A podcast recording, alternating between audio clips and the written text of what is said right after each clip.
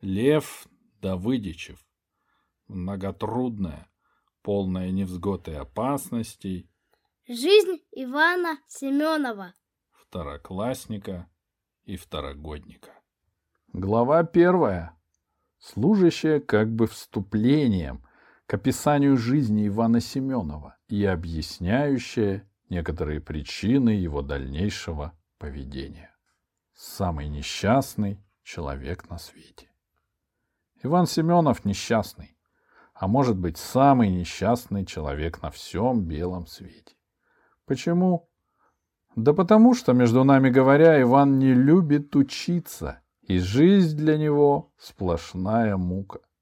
Представьте себе, крепкого, рослого мальчишку с наголо остриженной и такой огромной головой, что не всякая шапка на нее налезет. И этот богатырь учится хуже всех в классе. А, честно говоря, учится он хуже всех в школе. Обидно? Еще как. Кому обидно? Да всему классу, да всей школе обидно. А Ивану? А ему хоть бы хны. Вот такой тип. В прошлом году играл он в белого медведя. Целый день на четвереньках ходил по снегу, заболел воспалением легких. А воспаление легких — тяжелая болезнь. Лежал Иван в постели, еле живой и хриплым голосом распевал. Пирамидон, мидон, мидон, аспирин, пирин, пирин, от лекарства пропаду, ду, ду, только в школу не пойду, ду, ду. Долго лежал Иван, похудел, едва выпустили его на улицу, он давай кота-бандюгу ловить. Хотел дрессировкой подзаняться. Бандюга от него стрелой. Иван за ним. Поскользнулся, руку вывихнул и голову чуть не расколол. Опять его в постель. Опять он еле живой. Опять хриплым голосом поет, распевает. На кровати я лежу, жу-жу, больше в школу не хожу, жу-жу. Лучше мне калекой быть, быть, быть, лишь бы в школу не ходить, дить, дить. Хитрый человек этот Иван Семенов. Он совсем поправился, а как врач придет, Иван застонет, глаза закатит и не шевелится. Ничего не могу понять, говорит врач растерянно. Совершенно здоровый мальчик, а стонет и встать не может. Ну-ка, встанем. Иван стонет, как раненый на войне, медленно опускает нодик с кровати и встает. Вот и молодец, говорит врач. Завтра можешь идти в школу. Иван хлоп на пол, его обратно в кровать. А план у Ивана был простой — болеть как можно дольше. И всех бы он, Иван Семенов, перехитрил, если бы не муха. Муха, обыкновенная муха, подвела Ивана. Залетела она в комнату и давай жужжать. Потом давай Ивану на нос садиться, он ее гонял, гонял. Никакого результата. Муха оказалась вредной, ехидной и ловкой. Она жужжит. Иван чуть не кричит. Извела муха Ивана и спокойно уселась на потолок. «Подожди», — решил Иван, — «я тебя». Он подтащил стол, на стол поставил стул, взял полотенце, чтобы прихлопнуть муху, и залез. А муха улетела. Иван от злости давай по потолку полотенцем хлопать, вспотел аж. А в это время в комнату вошел врач. Ну и попало Ивану, невезучему человеку. Так попало, что с тех пор он бьет мух кулаком изо всех сил. Оставили Ивана во втором классе на второй год. Все Ивана жалели, а он? А он хоть бы хны. Ну не получается у него учеба. Вот сядет он уроки готовить, обмакнет перо в чернила, вздохнет с горя. Клякса. Иван ее промокашкой. Хлоп. Клякса посветлеет, но станет еще больше. Иван снова обмакнет перо, снова вздохнет И снова клякса. Смотрит он на кляксы и мечтает. Хорошо бы сделать так, чтобы голова отвинчивалась. Пришел бы он в класс, спокойненько бы сел на свое место, отвинтил бы свою собственную голову и спрятал бы ее в парту. Идет урок. Ивана, конечно, не спрашивает, не может же человек без головы говорить. Ведь говорит-то он ртом, а рот-то у него в голове, а голова где? В партии. Звонок на перемену. Иван привинчивает голову и носится по школе. Звонок на урок. Иван голову вжик, вжик, вжик и обратно в парту. Сидит. Красота. Думал Иван, думал и придумал однажды замечательную штуку. Пришел он как-то в школу, сел за парту и молчит. Минуту молчит, вторую молчит, третью. Пять минут прошло, а он молчит. — Что с тобой? — спрашивают ребята. Иван отвечает. И голова у него дергается. «Заболел?» — спрашивают ребята. Иван кивает. «Чем заболел?» Иван мелом на классной доске пишет. «Я зайка». Ребята ничего не понимают. Коля Веткин говорит. «Да ты и не похож на зайца!» Иван весь задрожал и... «Заикой он стал!» — догадался Паша Воробьев. «Заикой, а не зайкой!» Иван обрадованно затевал. Как только в класс вошла Анна Антоновна, ребята загалдели. Семенов болен, он заикой стал, говорить не может. И всем классом, хором. Тише, сказала Анна Антоновна, и вызвала Ивана к доске и стала спрашивать. А Иван отвечает так. Др, бр, др, и голова у него дергалась. Молодец, сказала Анна Антоновна. Правильно ответил. Ставлю тебе пять с плюсом. Пять с плюсом? Радостно переспросил Иван, который ни разу в жизни и четверки-то не получал. А ребята захохотали, а громче всех Колька Веткин. Вызвали отца Ивана в школу. Ох, и попало потом зайки, зайки. И сказал он друзьям. Хватит, Точка. Не могу больше так жить. Буду проситься на пенсию. Со здоровьем у меня из-за этой учебы совсем плохо. Сегодня же напишу заявление. А куда? Куда заявление? С огромной завистью спросил Колька. Отвечай давай, если совесть у тебя есть. Совесть у меня есть. Не беспокойся, со вздохом проговорил Иван. Но не имею я права каждому рассказывать, куда я заявление о пенсии писать буду. От обиды и возмущения Колька весь задрожал и крикнул. «Всегда ты такой! С собакой лаять научишь, ручки в пол втыкать научишь, а на пенсию неужели один отправишься?» «Ты соображай», — посоветовал Иван. «Если все на пенсию уйдут, кто же учиться будет?» И он ушел, опустив свою большую голову. Весь вечер трудился Иван над заявлением. Вот что у него получилось. В министерство учительница меня мучает. За каждую ошибку ставит пару. Прошу принять меня и освободить меня по здоровью от учебы. Спасибо. Хочу получить пенсию. За это к вам опять спасибо и привет. Иван Семенов. И на конверте он написал. Столица Москва. В министерство насчет пенсии. От Ивана Семенова. С приветом к вам заявление. Через день почтальон принес письмо обратно и сказал — нет такого адреса. И ошибок больно много, рано тебе еще жаловаться. И пенсию рано просить, сначала школу окончи, поработай, потом жалуйся, сколько тебе угодно. Много разных историй с Иваном было. Всех не рассказать.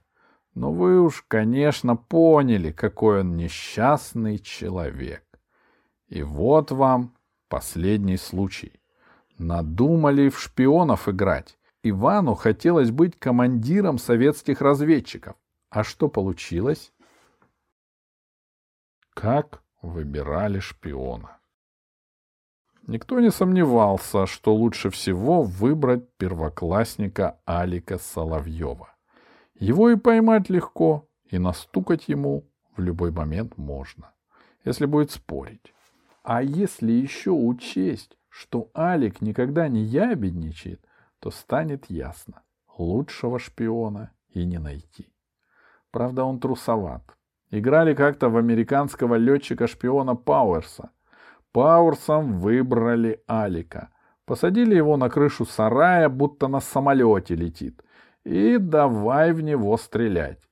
Хорошо, в общем, поиграли.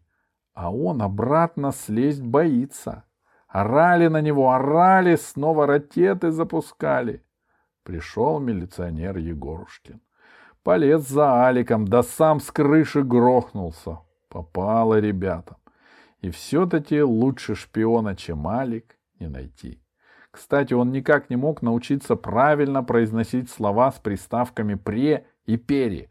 У него получалось «Я пер прыгнул», «Я пер пугался», «Я пер бежал», «Я пернес». Значит, можно было считать, что Алик говорит на иностранном языке. Всем было ясно, кто и на этот раз будет шпионом. Однако для видимости решили проголосовать и до того разорались, что Алик крикнул «Перкатите!». Минутку помолчали и опять разорались. Потом началась драка. Драка началась из-за того, что Иван обозвал Кольку килькой, «Какая такая тилька?» — обиженно спросил Колька. «Маринованная», — ответил Иван. «Или в собственном соусе. Ноль руб пятьдесят коп банка». «Это я-то тилька?» И Колька без лишних разговоров дал Ивану пинка. «Видал тильку?» Кто-то за кого-то заступился, и возник бой. Главное в драте не закрывать глаза — а один друг Ивана, Паша Воробьев, всегда закрывал и стоял в центре боя, вытянув руки по швам. Но и доставалось же ему. Иван любил драться, он вам не будет разбираться, кто свой, а кто чужой. Ему важно именно драться. Машет он руками, а то и ногами во все стороны и даже бодается. И очень часто случалось, что он помогал противнику выигрывать сражения, так как бил своих. На этот раз произошло немножко наоборот. Не забудьте, что в данной драте совершенно невозможно было разобраться, кому кого надо бить, но каждый решил, не беда, начнется бой, видно будет, кто свои, кто враги. Паша глаза по привычке закрыл, но руки его заработали сами собой. Свой первый в жизни удар Паша нанес своему другу Ивану. Иван от неожиданности рот раскрыл. А Паша ведь не видит, кого бьет, и опять раз ему в то же самое место, то есть в лоб. Иван до того растерялся, что закричал «Своих бьешь!» А Паша не остановиться, не открыть глаза не может. Страшно. Тогда Иван тоже глаза закрыл. Что тут получилось, никакими словами не передать. Ребята так устали, что драка кончилась сама собой. Все сели. Говорить никто не мог. Кто язык прикусил, у кого губа распухла. И никто не может вспомнить, из-за чего друг друга молотили. Вдруг, откуда ни возьмись, учительница. — Что у вас здесь происходило? — спросила она. Алекс Соловьев махнул рукой. — Пердрались все, а вы знаете, что когда нужно срочно определить виновника драки, им всегда оказывается тот, кому больше всех досталось. А на сей раз больше всех досталось Ивану. «Семенов, после урока зайдешь в учительскую», — сказала Анна Антоновна и ушла. «Так тебе и надо», — сказал Колька. Не будешь человека тилькой обзывать, да еще ноль рублей пятьдесят коп банка. Иван хотел ответить, но Колька закричал, что было силы.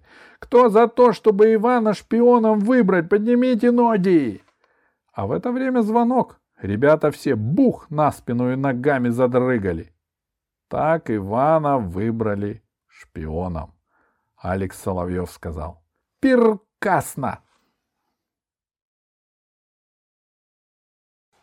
Тяжелый разговор. После уроков Иван проговорил мрачно. «Прощайте, товарищи». Все молчали, опустив головы. Человека в учительскую вызывают. Не маленький, понимают, что к чему. «Я бедничать я, конечно, не буду», — продолжал Иван. «Но учтите, что страдаю я из-за Кольки». «Вот это я понимаю!» — воскликнул Колька. Так он говорил, когда чего-нибудь не понимал. «Он один раз из-за меня пострадать не может. А сколько раз я из-за тебя мучился, а? Кто в прошлом году в коридоре во время уроков лаял?» «Иван!» — хором ответили ребята. «А кому попало?» «Тебе!» «Мне!» — Колька ударил себя в грудь. А кто придумал ручки в пол втыкать? Иван. А кому попало? Тебе. Мне. И Колька так ударил себя в грудь, что ойкнул. Сравнил, презрительно сказал Иван. Подумаешь, собака и лаял. А тут драка. Теперь меня, как миленького из школы, выгонят. Весело закончил он. «Куда же ты тогда денешься?» — спросил Паша. «Не бойся, не пропаду. В милицию, например, устроюсь. Палку в руки и пошел. Раз грузовик, стоп. Два. Иди-ка лучше в учительскую, перебил Колька. Там тебе раз, два и стоп. Ушел Иван, ребята загалдели. Что делать, если его из школы выгонят? Иван, подходя к учительской, подумал. Несчастный я человек. Дрались все, отвечать мне. Будет она меня мучить. Говорить начнет. Мол, драться нельзя, мол, выгнать тебя надо из школы, а ведь что обидно, не выгонят. Четыре раза подряд вздохнув, Иван вошел в учительскую. «Жаль мне тебя», — сказала Анна Антоновна. «Живешь ты плохо, да?» Плохо. Иван опять вздохнул. Не жизнь, а учеба. Мне бы только со школы разделаться, а там я... Глаза его заблестели. Да я сразу знаменитым человеком стану. Нет, не станешь ты знаменитым человеком, сказала Анна Антоновна. Ты ведь знаменитый лодырь. Ну и что? Я ведь сейчас лодырь, а потом... Нет, потом поздно будет. Надо теперь же за ум браться. Жаль мне тебя, повторила Анна Антоновна. Плохо ты живешь, неинтересно. Подумай над этим. Обязательно подумай. Можешь идти. Как? Поразился Иван. А насчет драти? Сами разберетесь. Иди и даже не надейся, что будешь знаменитым человеком. Если, конечно, не исправишься. Никогда лодыри не становились знаменитыми людьми. — А я буду, — упрямо проговорил Иван. — Да вы знаете, кем я буду? — Лунатиком! Первым лунатиком! И сразу успокоился. Анна Антоновна рассмеялась. «Кем, кем?» — сквозь смех переспросила она. «Лунатиком!» — с гордостью ответил Иван. «На луну полечу. Здоровых ведь будут подбирать». «Так ведь Так ведь смех мешал Ане Антоновне говорить «лунатиком». Ох, ведь лунатик — это болезнь такая. Кто ею болеет, того и называют лунатиком. — Да ну, — удивился Иван. Но человек упрямый добавил твердо. — Так я лунатик и есть. Давным-давно болею. Вышел он из учительской, плечами пожал. Стало ему непонятно, от чего грустно. «Ну?» — спросили ребята. «Здорово попало». «В том-то и дело, что не попало», — ответил Иван. Но разговор был тяжелый. Тяжелый? спросили ребята. Это как? А вот так. Лучше и не спрашивайте. И жизнь у меня тяжелая, и даже разговоры у меня тяжелые. Не то, что у вас. И еще она сказала, что я не лодырь, а просто несчастный человек. Врешь! Не верите, не надо. И еще она сказала, будешь ты, Иван Семенов, знаменитым человеком. Да врешь ты, возмутился Паша, ты же двоечник. Ну и что? Она сказала, что все знаменитые люди в детстве были двоечниками. А это видел? спросил Колька, показывая Ивану три пальца, сложенные, сами понимаете, в одну фигуру, название которой я что-то не припомню. Иван сжал кулаки. «Пер катите!» — крикнул Алик. «А то опять пер деретесь!» «Тем более, — грозно проговорил Иван, — что я, к вашему сведению, лунатик». «А это еще что такое?» — с удивлением спросили ребята. «Болезнь», — важно объяснил Иван. «Страшной силы болезнь, просто не знаю, что и делать». И, взглянув на ошеломленных приятелей, сказал. Играть начинаем в 12 часов 00 минут. Еще пожалеете, что меня шпионом выбрали.